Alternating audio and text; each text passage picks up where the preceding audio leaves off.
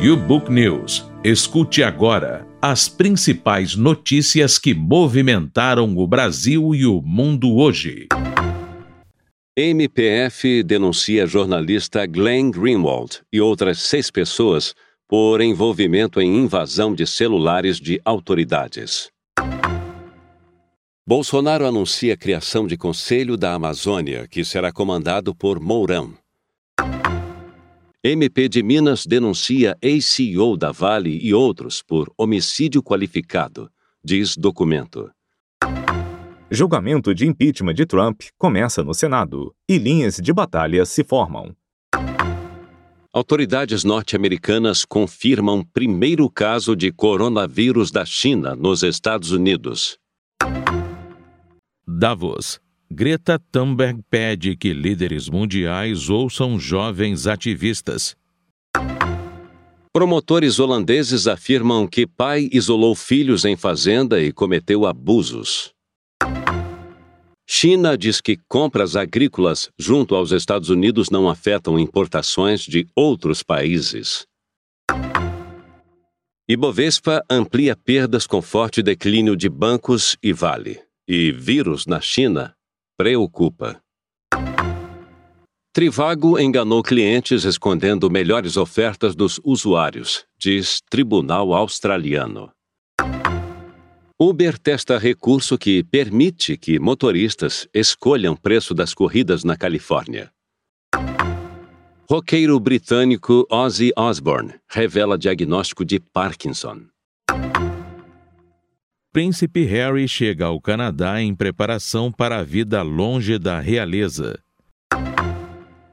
Flamengo e Independiente del Valle disputarão Recopa nos dias 19 e 26 de fevereiro.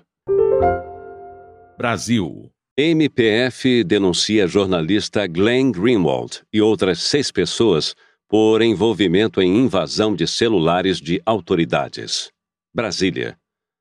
O Ministério Público Federal em Brasília apresentou à Justiça na manhã desta terça-feira uma denúncia criminal contra o jornalista Glenn Greenwald e outras seis pessoas por envolvimento no cometimento de crimes relacionados à invasão de celulares de autoridades brasileiras informou o órgão em comunicado e na íntegra da acusação.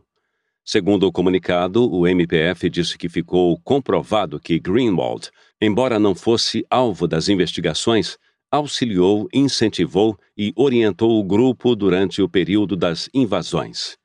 O MP acusou os denunciados, que em sua maioria foram presos durante as investigações da Operação Spoofing, deflagrada pela Polícia Federal, e pede a condenação por interceptações telefônicas e de outros aparelhos obtidos de forma ilegal. Com exceção do jornalista, os demais também vão responder pelo crime de lavagem de dinheiro. Greenwald também foi denunciado pelo crime de associação criminosa. O conteúdo das mensagens foi objeto de uma série de reportagens desde junho do ano passado pelo site editado por Greenwald, em colaboração com outros veículos, e levantou a suspeita de que procuradores da República e o atual ministro da Justiça, Sérgio Moro, quando atuava como juiz da Operação Lava Jato, teriam atuado de forma irregular. Eles negam. Segundo a acusação, na análise de um computador apreendido com autorização judicial, foi encontrado um diálogo entre o jornalista e outro denunciado. A conversa, disse a peça, ocorreu logo após a invasão do celular de Sérgio Moro. No áudio, segundo o MPF, esse denunciado deixa claro que as invasões estavam sendo realizadas e pede orientações ao jornalista a respeito da possibilidade de baixar o conteúdo das mensagens do Telegram de outras pessoas antes da publicação pelo site The Intercept Brasil, comandado por Glenn Greenwald. Greenwald, então, indica que o grupo criminoso deve apagar as mensagens que já foram repassadas para o jornalista de forma a não ligá-los ao material ilícito, caracterizando clara conduta de participação auxiliar no delito, buscando subverter a ideia de proteção à fonte jornalística em uma imunidade para a orientação de criminosos, diz o MPF na acusação, ao sustentar que o jornalista diferentemente da tese por ele apresentada, recebeu material de origem ilícita enquanto a organização criminosa ainda praticava os crimes. O procurador da República no Distrito Federal, Wellington Divino de Oliveira, responsável pela denúncia, vai encaminhar cópia da denúncia à Procuradoria-Geral da República, a fim de subsidiar eventual pedido de revogação de liminar concedida pelo Supremo Tribunal Federal que impede investigações contra o jornalista. Procurado pela Reuters, o jornalista Glenn Greenwald não respondeu de imediato aos pedidos de comentário sobre a acusação. Brasil. Bolsonaro anuncia a criação de Conselho da Amazônia, que será comandado por Mourão.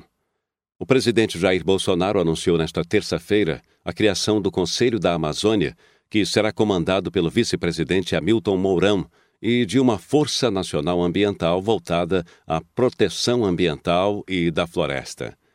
Determinei a criação do Conselho da Amazônia a ser coordenado pelo vice-presidente General Mourão, utilizando sua própria estrutura, e que terá por objetivo coordenar as diversas ações em cada ministério voltadas para a proteção, defesa e desenvolvimento sustentável da Amazônia, Dentre outras medidas determinadas está também a criação de uma Força Nacional Ambiental, à semelhança da Força Nacional de Segurança Pública, voltada à proteção do meio ambiente da Amazônia, escreveu Bolsonaro no Twitter. As medidas vêm em um momento em que o governo Bolsonaro sofre críticas dentro e fora do Brasil, desde o ano passado, pelo aumento do desmatamento da Amazônia, assim como das queimadas na floresta que ambientalistas atribuem aos que chamam de desmonte de órgãos de fiscalização e a retórica de Bolsonaro, que defende a expansão de atividades econômicas na floresta, como, por exemplo, o garimpo em terras indígenas. Brasil. MP de Minas denuncia ex-CEO da Vale e outros por homicídio qualificado, diz documento. Rio de Janeiro. O ex-presidente da Vale, Fábio Schwartzmann, e outras 15 pessoas físicas foram denunciadas pelo Ministério Público de Minas Gerais por homicídio qualificado e crimes ambientais, devido ao rompimento de uma barragem em Brumadinho em 25 de janeiro do ano passado, segundo o documento visto pela Reuters. A mineradora Vale, dona da barragem que se rompeu, e a alemã Tufzud, que havia atestado a estabilidade da estrutura, por sua vez, foram denunciadas pelo MP de Minas por crimes ambientais, segundo o documento da denúncia.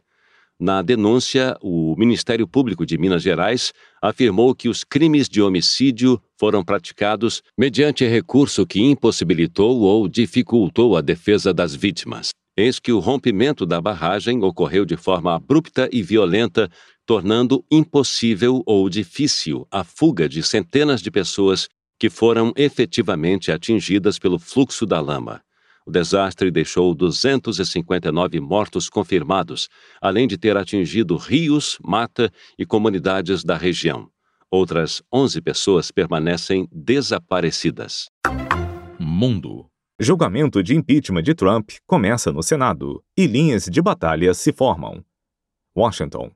O julgamento de impeachment do presidente dos Estados Unidos Donald Trump começou no Senado efetivamente nesta terça-feira, em um uso raro do mecanismo constitucional de destituir um presidente, que polarizou ainda mais os eleitores antes do pleito de novembro os democratas pediram ao Senado, controlado pelos republicanos, que removam Trump do cargo por pressionar a Ucrânia a investigar o ex-vice-presidente Joe Biden, um rival político, e depois obstruir a investigação do escândalo. Trump, que teve o impeachment aprovado no mês passado pela Câmara dos Deputados, controlada pelos democratas, por acusações de abuso do poder e obstrução do Congresso, diz que não fez nada de errado e descreve seu impeachment como uma farsa partidária para impedir sua reeleição em 2020. Com câmeras de TV ao redor, o presidente da Suprema Corte dos Estados Unidos, John Roberts, deu início aos procedimentos. Votações sobre as regras do julgamento iriam ocorrer já na terça-feira. Isso incluiria decidir se o Senado deve, posteriormente, considerar intimações a testemunhas, como o ex-conselheiro de Segurança Nacional de Trump, John Bolton. Em declaração no plenário do Senado antes dos procedimentos de terça-feira, O líder da maioria no Senado, Mitch McConnell, disse que deixaria de lado quaisquer emendas democráticas a respeito de intimações de testemunhas e documentos no início do julgamento. Mais cedo, os democratas acusaram McConnell de tentar manipular o julgamento com regras que, segundo eles, impediriam as testemunhas de prestar depoimento e barrariam as evidências coletadas pelos investigadores. McConnell divulgou um plano na segunda-feira para um julgamento potencialmente rápido, sem novos depoimentos ou evidências. Os argumentos iniciais devem ser apresentados nesta semana e podem se estender até tarde da noite. Com uma maioria de dois terços necessária no Senado de 100 membros para destituir Trump do cargo, é quase certo que ele seja absolvido pelos correligionários republicanos na casa mas não está claro o impacto do julgamento em sua candidatura à reeleição. Mundo. Autoridades norte-americanas confirmam primeiro caso de coronavírus da China nos Estados Unidos. Um viajante da China foi diagnosticado em Seattle com o coronavírus Wuhan, disse na terça-feira um porta-voz do Centro de Controle e Prevenção de Doenças, CDC, dos Estados Unidos. A notícia foi inicialmente noticiada pela CNN. Mais detalhes serão divulgados ainda nesta terça-feira em entrevista coletiva, disse o porta-voz do CDC, Benjamin Hines, a Reuters. O coronavírus recém-identificado se originou na cidade chinesa de Wuhan e se espalhou para Pequim e Xangai. Mais de 300 pessoas foram infectadas até o momento e seis morreram, segundo autoridades de saúde chinesas. Na semana passada, o CDC começou a rastrear viajantes da China em três aeroportos dos Estados Unidos. Além dos Estados Unidos, casos fora da China foram relatados na Coreia do Sul, Tailândia e Japão. Mundo. Davos. Greta Thunberg pede que líderes mundiais ouçam jovens ativistas. Davos, Suíça. A sueca Greta Thunberg inspirou uma nova geração de ativistas a comparecer ao Fórum Econômico Mundial deste ano pediu nesta terça-feira que líderes mundiais ouçam a juventude. Não sou uma pessoa que pode reclamar sobre não ser ouvida, disse ela, despertando risadas da plateia em um painel intitulado Construindo um Caminho Sustentável para um Futuro Coletivo, no primeiro dia da reunião anual do Fórum. A ciência e a voz dos jovens não são o centro da conversa, mas precisam ser acrescentou. Muitos ativistas viajaram a Davos, na Suíça, seguindo os passos de Greta. Entre os heróis do clima celebrados no fórum deste ano está o jovem cientista Fion Ferreira, que desenvolveu um modo de prevenir que microplásticos cheguem aos oceanos. A lista também inclui a sul-africana Ayaka Melitafa, de 17 anos, e a canadense Alton Peltier, que luta pela preservação da água desde seus oito anos. É sobre nós e as futuras gerações e aqueles que são afetados hoje, disse Greta. Precisamos trazer a ciência para a conversa. Mundo. Promotores holandeses afirmam que pai isolou filhos em fazenda e cometeu abusos. A Sen. Um pai que enfrenta acusações de abuso sexual em um tribunal holandês manteve seis de seus nove filhos em cativeiro por quase uma década em uma fazenda isolada, afirmando que espíritos do mal entrariam em seus corpos caso conversassem com pessoas de fora, disseram promotores nesta terça-feira. Gerrit Jan van Dorsten, de 67 anos, é acusado de detenção ilegal, abuso de crianças e lavagem de dinheiro. Agora, adoentado após um derrame, ele está incapacitado de falar e não compareceu à audiência de julgamento na cidade de Assen, durante a qual sua custódia foi estendida por três meses. Em outubro, a polícia encontrou Van Dorsten e cinco filhos adultos na fazenda em Reinerwood, no norte da Holanda, depois que um sexto filho escapou e chegou a um bar nas proximidades. A população local alertou a polícia. Todos os filhos relatam punição física caso fossem considerados sob a influência de espíritos. Isso aconteceu desde muito jovens, com crianças de 4 ou 5 anos, disse a promotora Diana Rogan aos juízes. Os castigos consistiam em espancamentos, às vezes com um pedaço de pau ou outros objetos, puxando os cabelos, às vezes fazendo-os ficar em banho frio por horas, Às vezes eram agredidos a ponto de ficarem inconscientes. Os juízes aceitaram o pedido da acusação que Van Dorsten seja submetido a avaliações neurológicas e psiquiátricas e afirmaram que os advogados de defesa podem interrogar os filhos, quatro homens e cinco mulheres, que agora são todos adultos. Os seis filhos mais novos foram mantidos em isolamento desde o nascimento e separados dos irmãos mais velhos.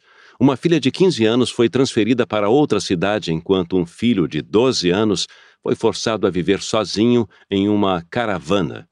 Van Dorsten disse aos filhos que a morte de sua mãe, em 2004, foi culpa deles por terem contato com o mundo exterior. Eu tinha um espírito ruim e não queria transferi-lo para eles, disse uma das crianças aos promotores durante o interrogatório anterior. Agronegócio China diz que compras agrícolas junto aos Estados Unidos não afetam importações de outros países. Pequim. As compras de produtos agrícolas dos Estados Unidos pela China não vão impactar as importações provenientes de outros países, disse nesta terça-feira uma autoridade do Ministério do Comércio chinês.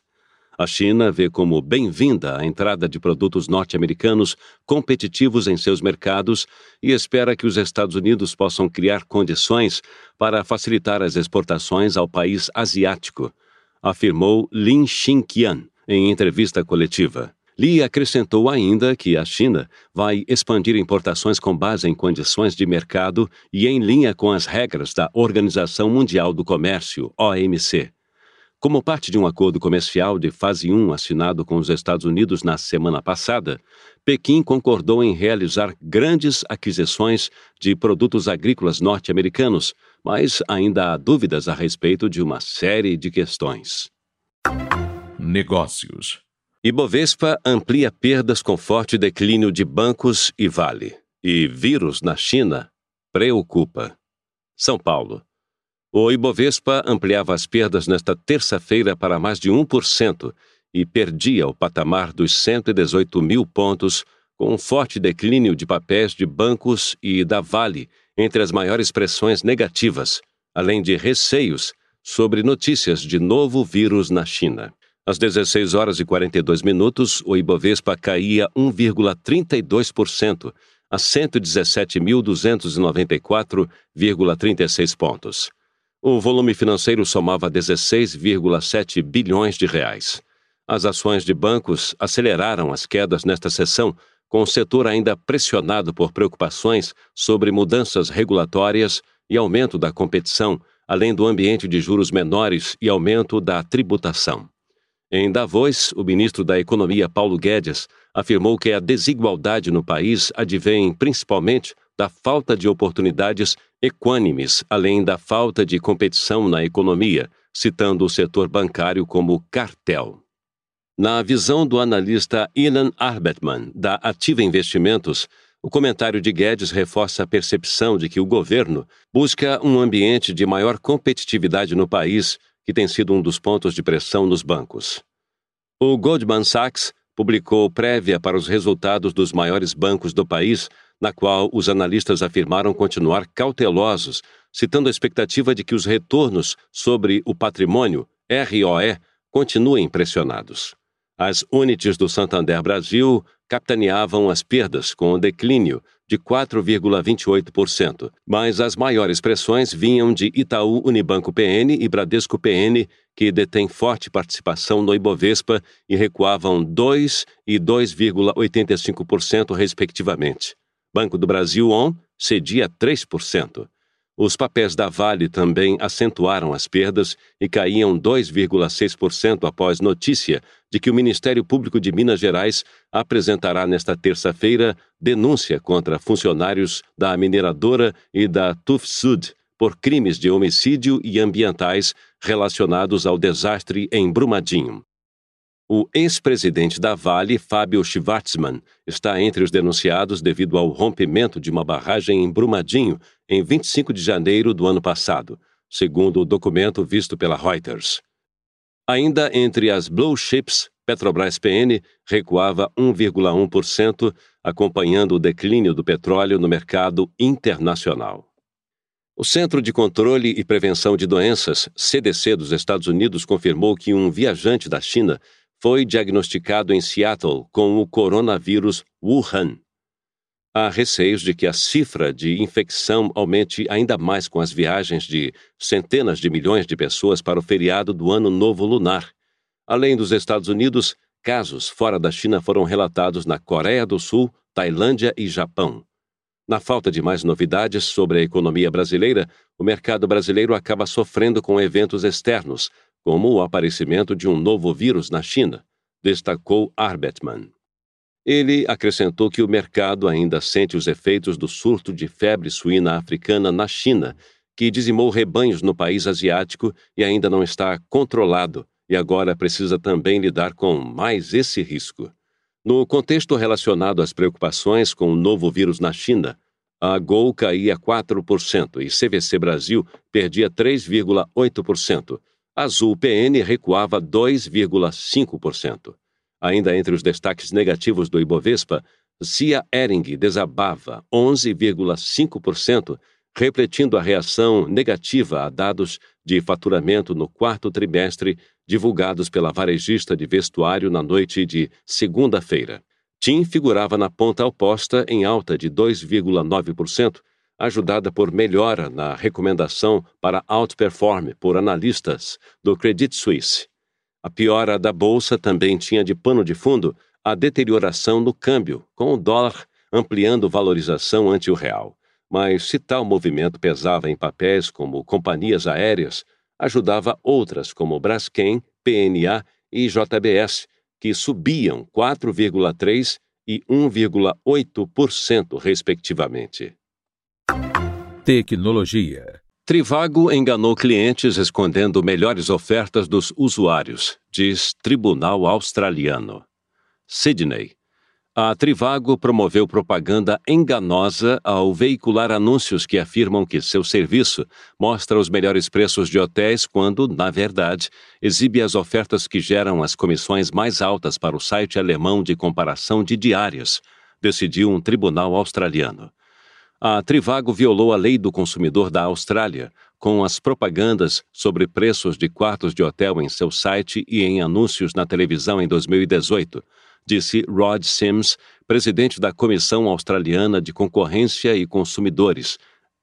A Trivago ganha dinheiro com as comissões pagas pelos anunciantes em seu site, disse Sims. Eles priorizam quem paga a maior comissão em seu site. Portanto, os consumidores estão sendo direcionados aos anunciantes que mais beneficiam a Trivago, em vez dos anunciantes que mais beneficiam os consumidores. Acrescentou. O órgão de defesa do consumidor da Austrália processou a empresa, listada em Frankfurt em agosto, devido a alegações de que enganou seus clientes. O juiz federal Mark Moschinsky decidiu contra a empresa na segunda-feira. O julgamento de Moschinsky citou casos em que a Trivago excluiu ofertas que não atingiram um limite mínimo de receita para a empresa a chefe de comunicações da Trivago, Stephanie Lowenthal, disse que a empresa analisará a decisão do tribunal que, segundo a empresa, forneceu novas orientações sobre como os resultados dos sites de comparação de preços devem ser exibidos na Austrália. Estamos trabalhando para atender rapidamente às implicações desta decisão no design do nosso site e seu impacto geral no setor de viagens australiano e na maneira como os sites devem ser projetados na Austrália, disse Lowenthal. Tecnologia. Uber testa recurso que permite que motoristas escolham preço das corridas na Califórnia. A Uber disse nesta terça-feira que está testando um recurso que permite a alguns motoristas da Califórnia definir os preços de suas próprias corridas, esperando que a mudança ajude a mostrar que seus motoristas são contratados independentes e não funcionários. Os motoristas da Uber que transportam passageiros dos aeroportos de Santa Bárbara, Palm Spring e Sacramento agora podem cobrar até cinco vezes a tarifa estabelecida pela empresa, disse a Uber. A empresa disse que fez essas e várias outras alterações para preservar o trabalho flexível de seus motoristas desde que a nova lei da Califórnia, projetada para melhorar as condições para trabalhadores de aplicativos, entrou em vigor este ano. Estamos fazendo agora um teste inicial de mudanças adicionais que darão aos motoristas mais controle sobre as tarifas cobradas dos passageiros, disse o Uber. Os motoristas dos três aeroportos poderão definir uma tarifa múltipla de até cinco vezes a tarifa básica da Uber. A partir da próxima semana, os motoristas também poderão cobrar menos que as tarifas da Uber se a empresa aumentar seu preço em momentos de alta demanda. Os testes iniciais são limitados aos três aeroportos e não representam uma versão final do recurso, disse a empresa, acrescentando que o controle dos motoristas sobre seus ganhos evoluirá nas próximas semanas e meses. Cultura. Roqueiro britânico Ozzy Osbourne revela diagnóstico de Parkinson. Los Angeles. O roqueiro britânico Ozzy Osbourne, que no ano passado adiou uma turnê mundial devido a problemas de saúde, divulgou em uma entrevista transmitida nesta terça-feira que foi diagnosticado com a doença de Parkinson. Osbourne, de 71 anos, disse no programa Good Morning America, da ABC, que recebeu o diagnóstico em fevereiro de 2019, depois que caiu em casa e precisou fazer uma cirurgia no pescoço. Recentemente, ele teve também pneumonia, complicações da gripe e infecções na mão. O músico, que fez seu nome como vocalista da banda de heavy metal Black Sabbath, tinha negado ter Parkinson, mas disse que agora quer se abrir com os fãs. Eles são o meu ar, você sabe, disse Osborne, sentado ao lado da esposa Sharon. Eu me sinto melhor, reconheci que tenho um caso de Parkinson e só espero que eles continuem e estejam lá por mim, porque eu preciso deles. Parkinson é um distúrbio neurodegenerativo progressivo que causa tremores e movimentos lentos. Não há cura, mas a medicação pode aliviar os sintomas. Sharon Osborne afirmou que o tipo de Parkinson que seu marido tem não foi uma sentença de morte, mas afeta certos nervos do corpo é como se você tivesse um bom dia, um bom dia e depois um péssimo dia. Ozzy Osbourne contou que está trabalhando para voltar a se apresentar diante dos fãs. Sua turnê solo adiada, No More Tours 2, está programada para começar na América do Norte no final de maio, segundo o site do cantor. Estou muito melhor agora do que em fevereiro passado. Eu estava em uma condição chocante, disse o cantor. Cultura. Príncipe Harry chega ao Canadá em preparação para a vida longe da realeza.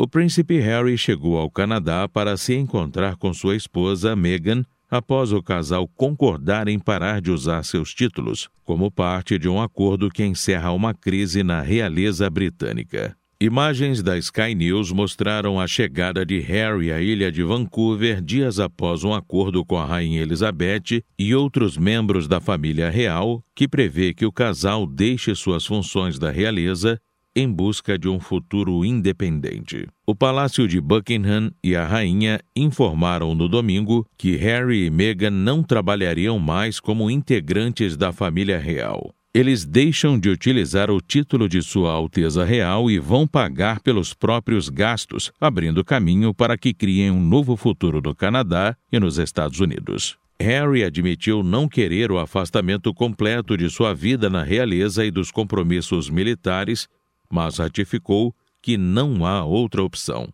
Sinto-me muito triste por ter chegado a isso, afirmou ele no domingo.